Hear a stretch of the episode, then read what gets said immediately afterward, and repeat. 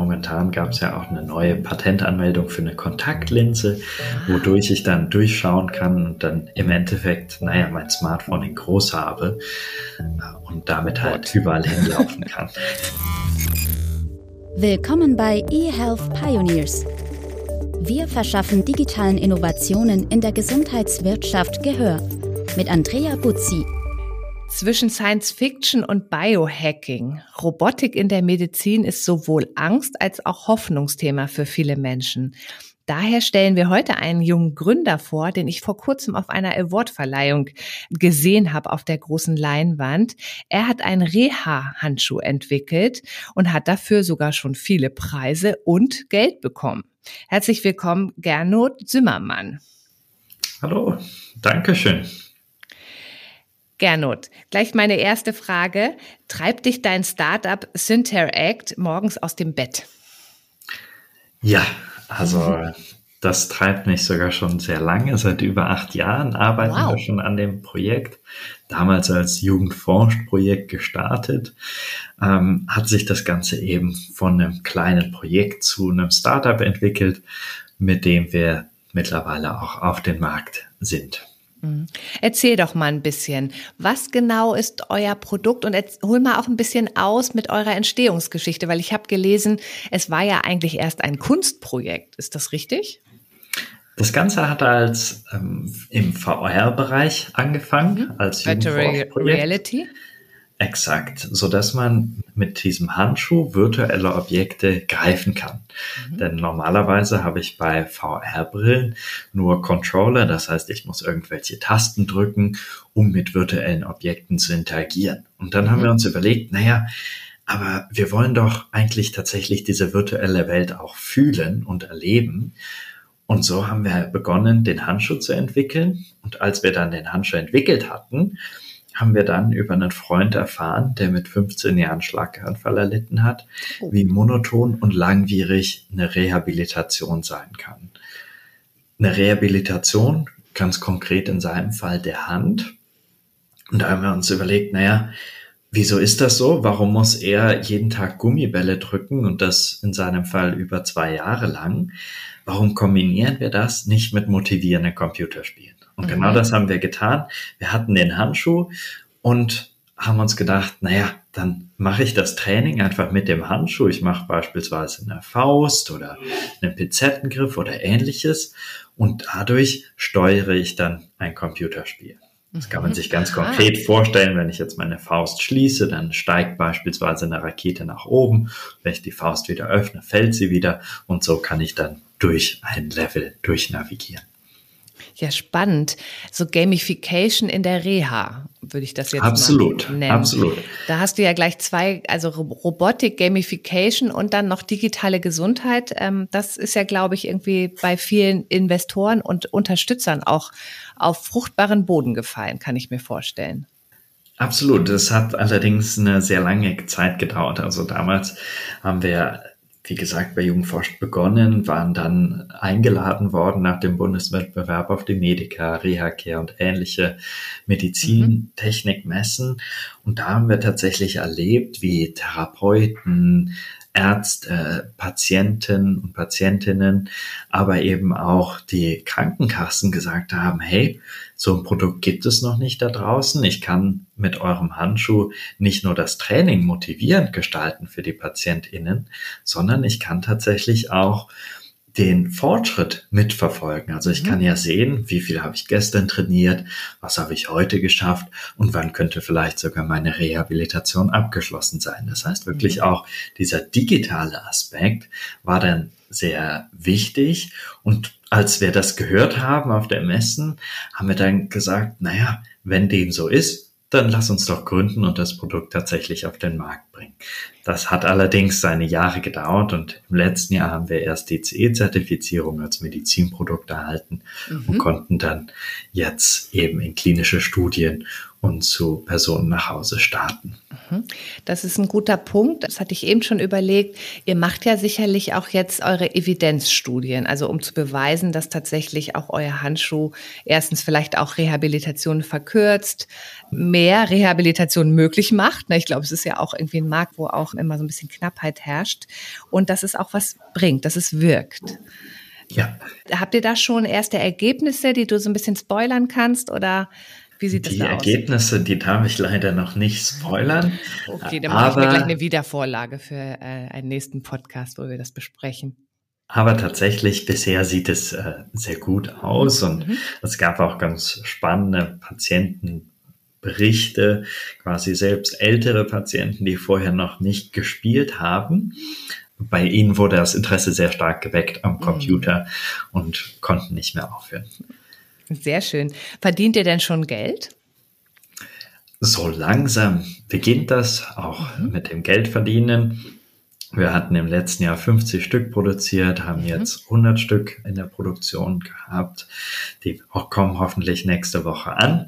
Denn durch Toll. Corona hat sich das alles ein bisschen verschoben. Mit der Elektronikproduktion mhm. hat vielleicht der ein oder andere auch schon gehört, mhm. dass ja auch die Automobilkonzerne verschiedene Schwierigkeiten hatten in der Produktion.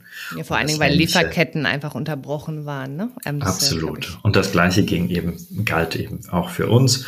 Aber wir haben da eben auch verschiedene andere Projekte noch angegangen, mhm. wodurch wir uns bisher auch finanzieren konnten. Mhm. Ähm, das heißt, ihr seid jetzt schon in Selektivverträgen mit Krankenkassen oder wie ist das Erstattungsmodell oder wie ist euer Businessmodell? Also erste Privatpersonen nutzen den Handschuh ah, für meistens bei neurologischen Fällen, also wenn man beispielsweise einen Schlaganfall hatte oder ähnliches. Und das, weil dann diese Reha-Zeit sehr, sehr lang sein kann. Und da eben eine Motivation zu haben, selbstständig zu Hause zu trainieren, das ist eben Grund genug für viele, den Handschuh sich privat zu kaufen. Was wir jetzt eben versuchen, also wir haben den DIGA-Antrag eingereicht. Und äh, das ist ja auch das Schöne bei der DIGA, dass es eben auch die Kombination von Software und Hardware möglich ist. Mhm. Wir haben ja eine Software-Plattform, wo man seinen Fortschritt sehen kann. Gleichzeitig kann man die verschiedenen Spiele starten und dann den Handschuh, der eben tatsächlich äh, mehr wie ein Eingabegerät die Fingerbewegung misst. Und den Antrag haben wir eingereicht. Jetzt gilt es quasi zu hoffen, dass da auch ein positives Votum zurückkommt. Mhm. Ähm, du hattest ja schon von Schlaganfallpatienten gesprochen als Anwendercase. Gibt es noch andere Krankheitsbilder, wo euer Handschuh auch eingesetzt werden könnte oder wird in der Zukunft? Ja, durchaus. Also es gibt äh, sehr, sehr viele. Im Endeffekt alles, wo man seine Finger noch teilweise bewegen kann. Also in Grundzügen, selbst eine kleinste Bewegung reicht aus. Und wenn man da das Training eben benötigt, dann kann der Handschuh angewandt werden. Und das ist beispielsweise nach einem ganz normalen Fahrradunfall oder mhm. anderem Unfall schon der Fall. Das heißt, deswegen führen wir auch die Studie mit der Berufsgenossenschaft in Duisburg durch, ah. die eben sehr viele Unfallpatienten ja, haben. Ja. Wo natürlich auch manuelle Fertigkeiten wahrscheinlich auch dann ganz, ganz wichtig sind, dass die wiedererlangt werden, um tatsächlich auch wieder arbeiten zu können. Ne? Absolut. Das Zurückkommen ins Arbeitsleben ist natürlich unglaublich wichtig, dass ich tatsächlich wieder im Arbeitsleben teilhaben kann und wieder ähm, ja, interagieren kann. Nicht nur zu Hause, sondern eben auch wirklich was schaffen kann. Und dann sind wir gerade dabei, beispielsweise mit Rheuma und mit Parkinson zwei neue Gebiete anzugehen, die natürlich auch in unserer Gesellschaft sehr relevant sind. Gerade bei Parkinson ist ja durch die Corona-Krise auch nochmal die Zahl der Patienten gestiegen. Und das ist eben, was wir auch mit dem Handschuh angehen können mhm. und angehen werden. Wird es dann auch noch mehr als einen Handschuh geben? Also man könnte sicher auch, also eine Halbseitenlähmung beim Schlaganfall betrifft ja auch das Bein, ne? Äh, jetzt ja. mal so ganz platt gesagt, oder das Gesicht. Und es ist ja auch nicht immer so glimpflich, dass man den Arm auch noch gut bewegen kann. Ne? Es gibt ja auch so neurologische Schäden, die dann vielleicht den Arm auch gar nicht mehr rehabilitierbar machen. Erweitert ihr euer Produktportfolio oder setzt ihr erstmal nur auf Handrehabilitation? Wir erweitern. Wir haben schon in ersten Versuchen zeigen können, dass das mhm. funktioniert für den ganzen Körper. Im Endeffekt sieht man das auch recht einfach. Die Hand hat die meisten Gelenke, die meisten quasi Schwierigkeiten, die Bewegung zu messen. Und das jetzt auf eine Schulter oder auf ein Bein zu übertragen, ist jetzt nicht mehr ganz so ein Zauberwerk. Habt ihr euch das Schwierigste ausgesucht und könnt jetzt downscalen? Ja, das ist das, was eben angeht. genau jetzt kommt. Was wir halt aber gemerkt haben, allein die Entwicklung des Handschuhs als Medizinprodukt hat halt sehr lange Zeit in Anspruch genommen, weil wir uns da erstmal reinarbeiten müssen. Mm. Jetzt hoffen wir selbstverständlich, dass es dann fürs Bein oder für den Arm dann ein bisschen einfacher wird. Aber mm. da sind wir dabei, dass man das Ganze auch erweitern kann und wirklich im Endeffekt eine digitale Physiotherapie anbieten mhm, kann. Mhm. Was nicht nur in Deutschland spannend ist, sondern natürlich auch für andere Länder. Also wenn man jetzt beispielsweise in Entwicklungsländer wie Afrika schaut, da waren wir vor der Corona-Krise in Ruanda gewesen, mhm. wo man sehr, sehr wenig Therapeuten auf die Bewohneranzahl mhm. hat und dadurch so eine Telemedizin sehr, sehr spannend wird, weil ich will keine drei Stunden reisen, um dann ein bisschen Training machen zu ja, können. Vor allen Dingen dann 20 Minuten ne, äh, Training und ähm, dafür drei Stunden ähm, irgendwo hin marschieren. Das finde ich das übrigens sehr ähm, beruhigend, weil ich habe jetzt schon in dem Moment gedacht, jetzt sagst du bestimmt USA, weil da natürlich auch ganz viel Privatleistungen bezahlt werden und da der Markt dann natürlich auch lukrativ ist. Aber ich finde das total schön und so habe ich dich auch eingeschätzt, dass dir natürlich solche Anwendungsszenarien auch viel mehr am Herzen liegen. Ne? Obwohl wir ja auch alle Geld verdienen müssen mit digitaler Gesundheit, weil sonst wird es ja bald keine Startups mehr geben können, die sich tolle Sachen ausdenken. Deswegen auch nochmal meine Frage an dich. Ich habe ja auch ein Diga-Special gemacht. Da bin ich richtig tief eingetaucht in die Hürden und vor allen Dingen auch in die unglaublich komplexen Zertifizierungsprozesse, bis man dann endlich Diga ist. Also da mhm. habe ich echt jeden bewundert, der diesen Weg gehen möchte. Wie finanziert ihr den und habt ihr euch da Hilfe geholt und was denkst du auch über diesen ganzen Zertifizierungsprozess? Der ist natürlich unglaublich aufwendig, vor allem als Startup, mhm. wo man jetzt nicht eine Person speziell für die Zertifizierung zu Beginn hat, sondern sich auch erstmal in diese Prozesse einarbeiten muss, auch erstmal lernen muss, wie stellt man so eine technische Dokumentation auf, was ist die MDR, welche Themen sind dafür relevant und dann kommt dieses DIGA-Thema ja nochmal on top, dass mhm. man sich dann auch mit den Daten befassen muss. Wie werden die Daten abgespeichert? Wie muss der User die abrufen können? Wie können diese dann wieder gelöscht werden und so weiter?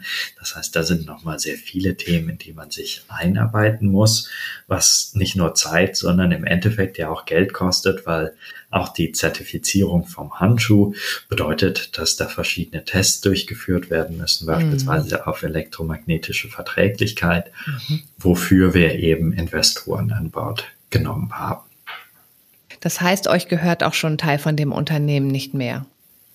Jein, also da gibt es ja verschiedene Finanzierungsformen, die man wählen kann und äh, die haben wir auch erstmal gewählt. Hast du da einen Tipp so für Gründer? Weil ich glaube, das ist ja ein richtiges Dilemma.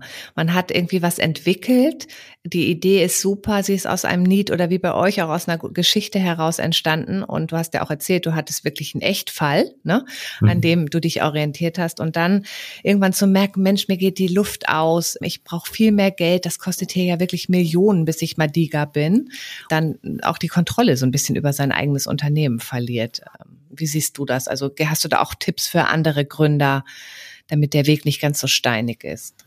Also dafür gibt es ja Förderprogramme, beispielsweise von der NRW-Bank hier in Nordrhein-Westfalen und gibt es ja auch bei den anderen Landesbanken andere Programme, die dann zum Beispiel das Geld vom Business Angel äh, duplizieren, spiegeln, so dass man da mehr draus machen kann, ohne die Anteile an diese Banken zu geben, sondern die Anteile werden meistens auch beim Business Angel bleiben, zumindest die Stimmrechte. Mhm. Und dann gibt es ja auch so Formen wie beispielsweise das Wandeldarlehen, womit es mir möglich gemacht wird, erstmal einen Kredit am Anfang zu haben, der aber dann bei im Erfolgsfall umgewandelt werden kann, was im Endeffekt für beide Seiten sehr positiv ist, weil dadurch, dass es am Anfang nur ein Kredit ist, dann muss ich erstmal nicht Anteile abgeben vom Unternehmen.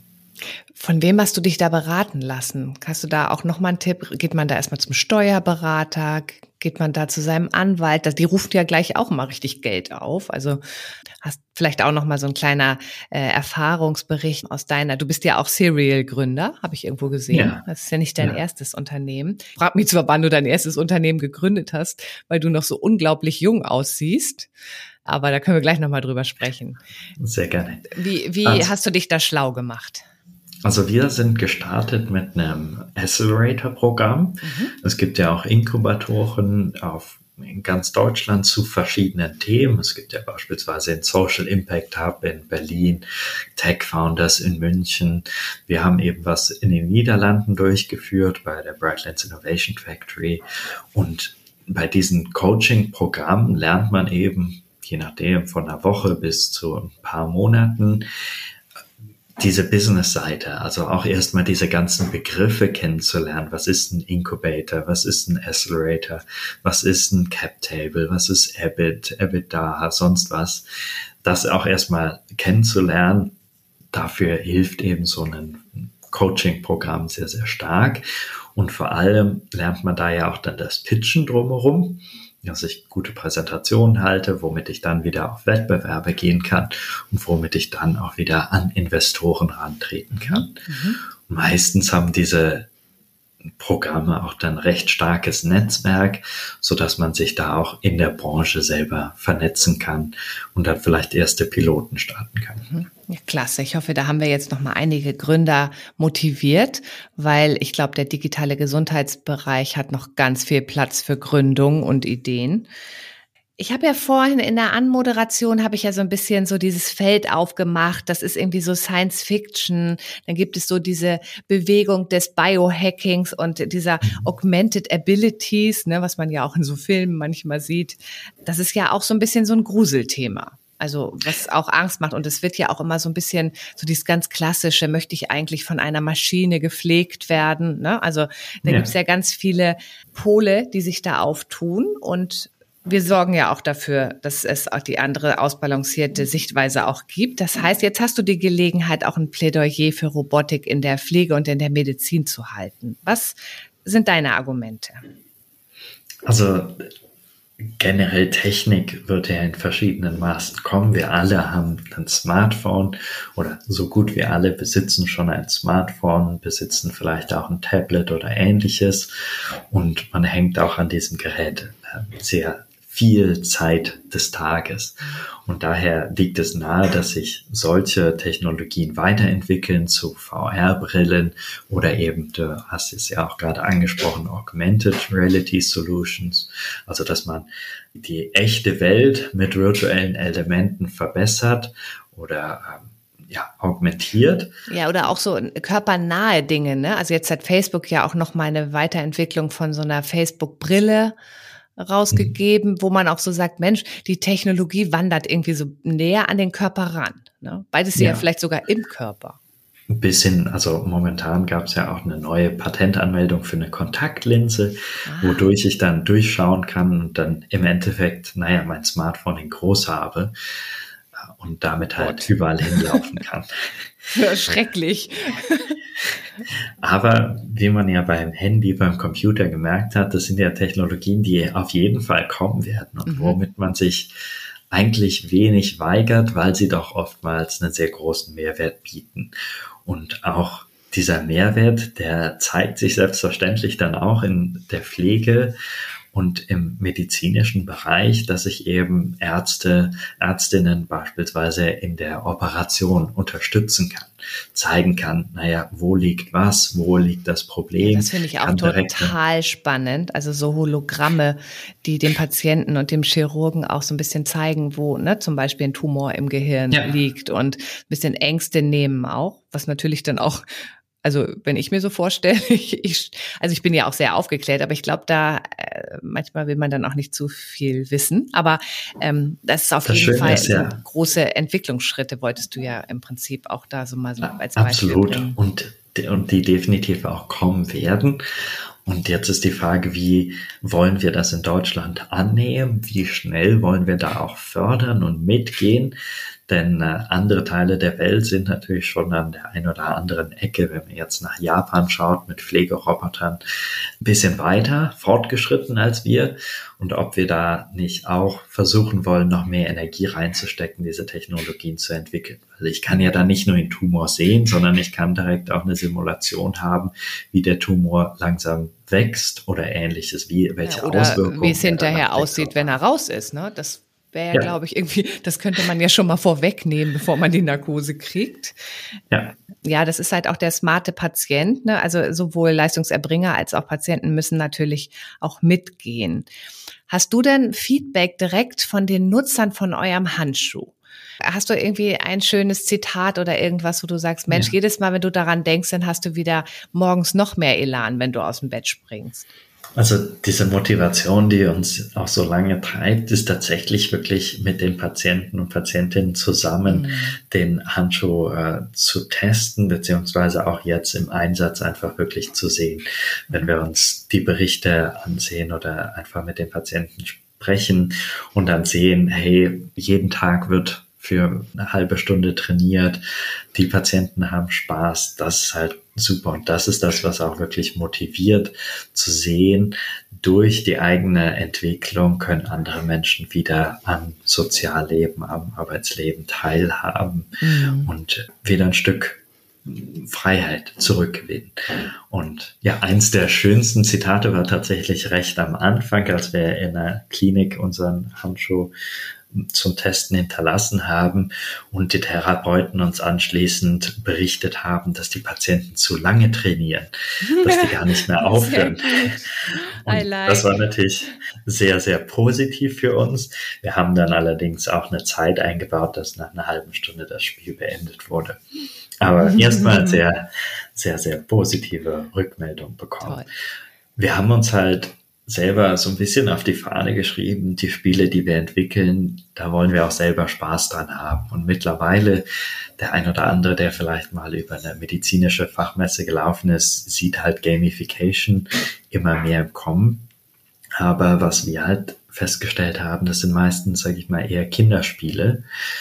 Und daher versuchen wir halt, das so zu entwickeln, dass wir selber daran auch Spaß mhm. haben. Was ist denn so ein Spiel? Was mache ich denn da zum Beispiel? Mache ich, spiele ich da Baseball oder oder pflücke pflück ich da Gänseblümchen?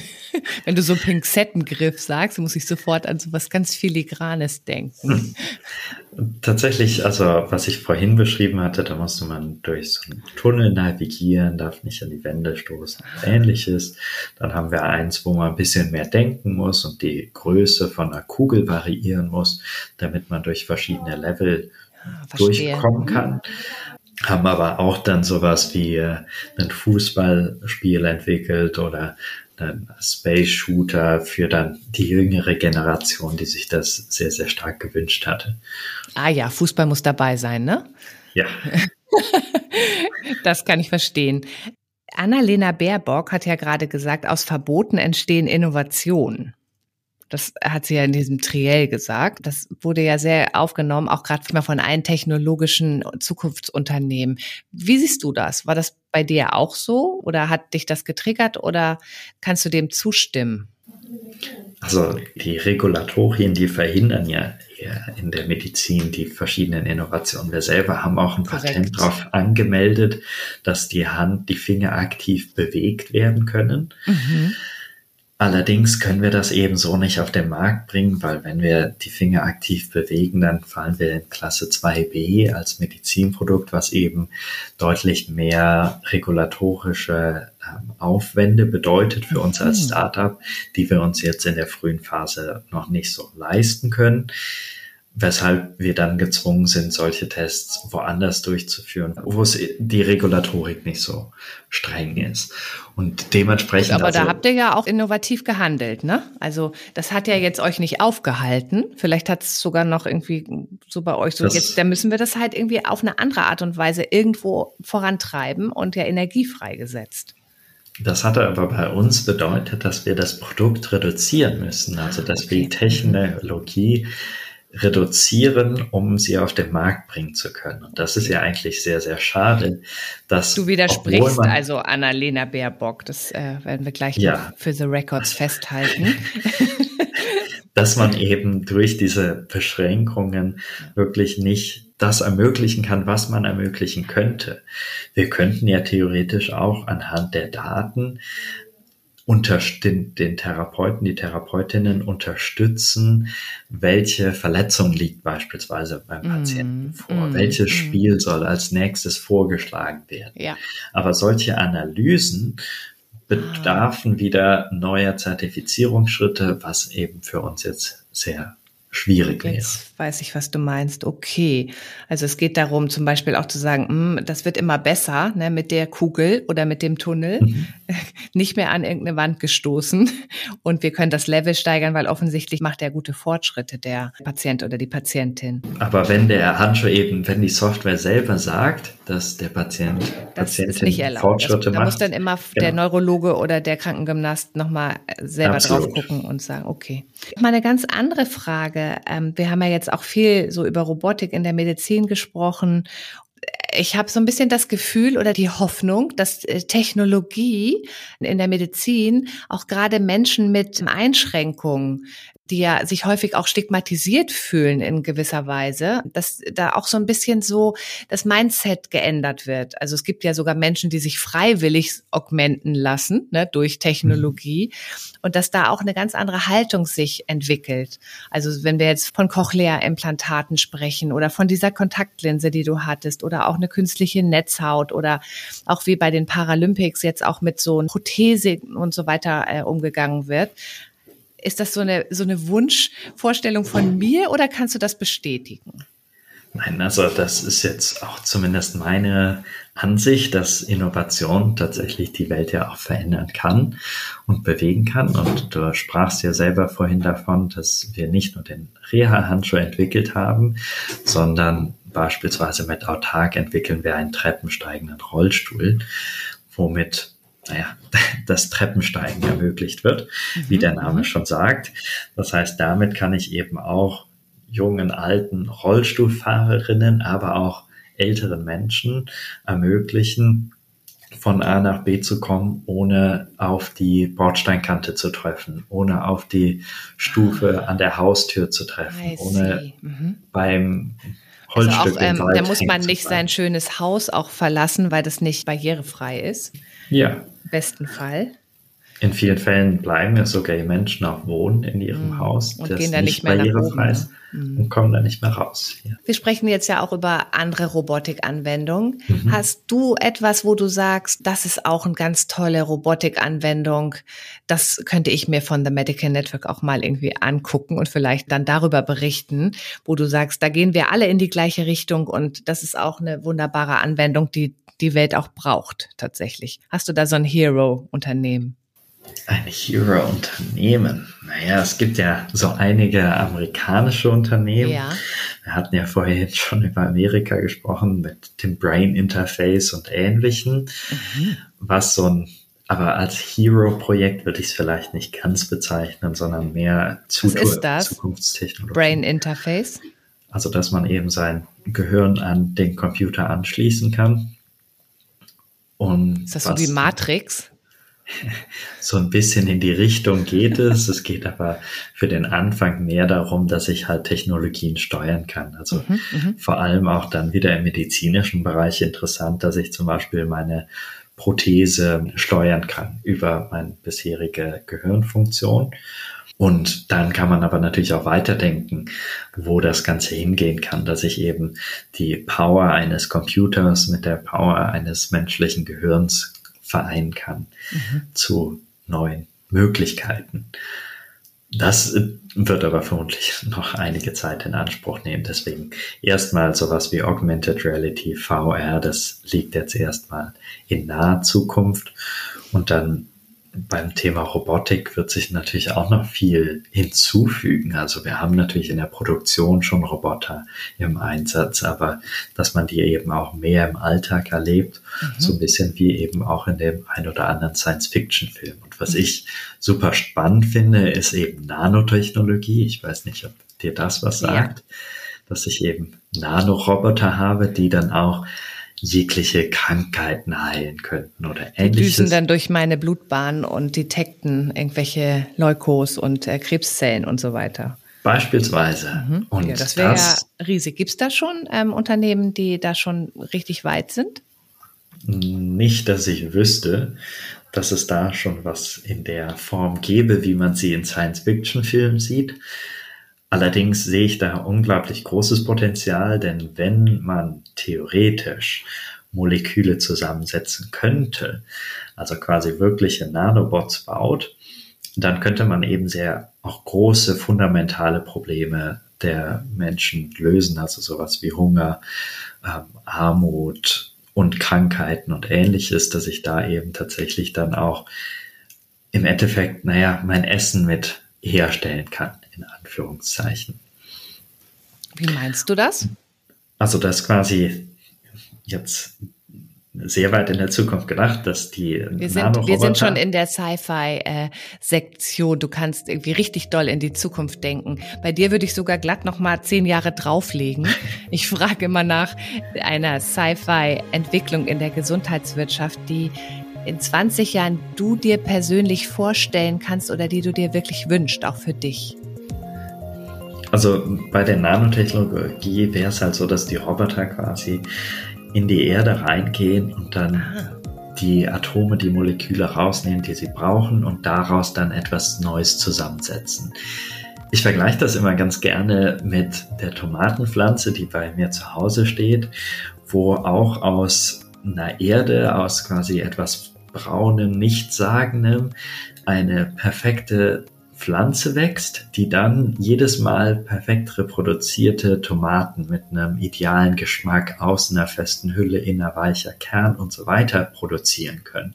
Und wenn wir uns dagegen anschauen, was der Mensch heutzutage macht, einen Tisch, eine Tür, das sind einfach in Anführungszeichen einfach Bretter aus einem Holzstamm gesägt und die zusammengeklatscht. Und wenn man sich dann überlegt, was die Natur schon schafft, sind wir noch recht stupide am Anfang.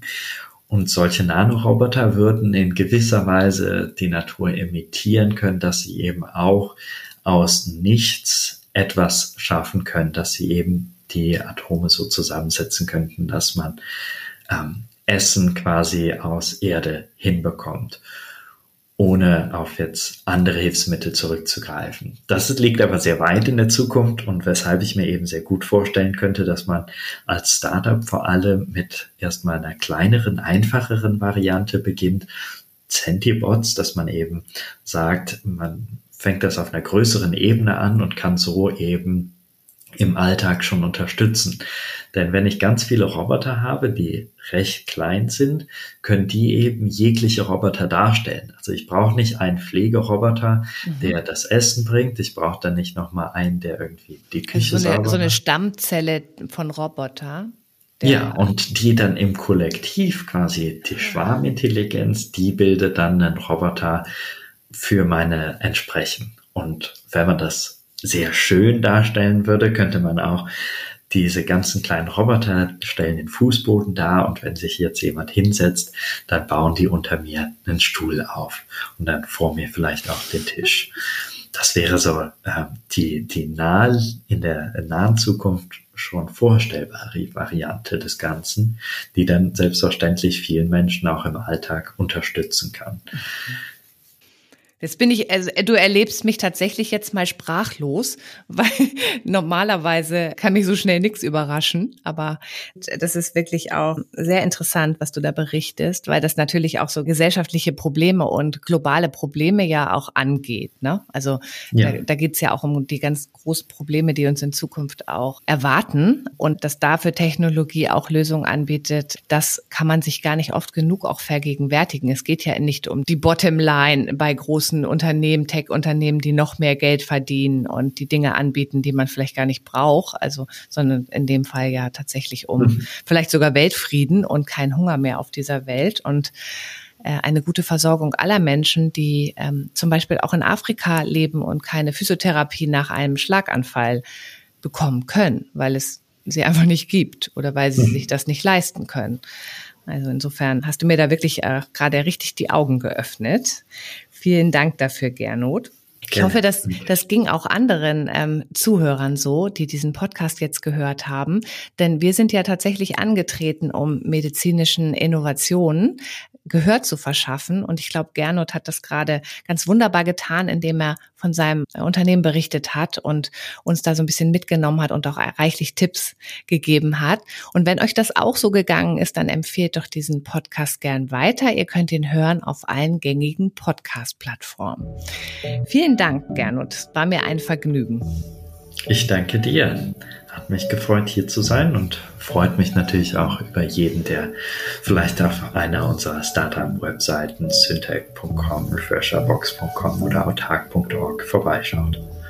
Werden wir in den Shownotes verlinken. Und dann wünsche ich dir noch einen ganz wunderbaren Abend in einem Startup-Hub bist du, ne? Also ich glaube, wir haben hier und da mal deine Kolleginnen arbeiten hören. Ich hoffe, ihr müsst jetzt nicht mehr zu lange machen, weil es ist 20 Uhr und wünsche euch einen ganz wunderbaren Abend und eine produktive Zeit.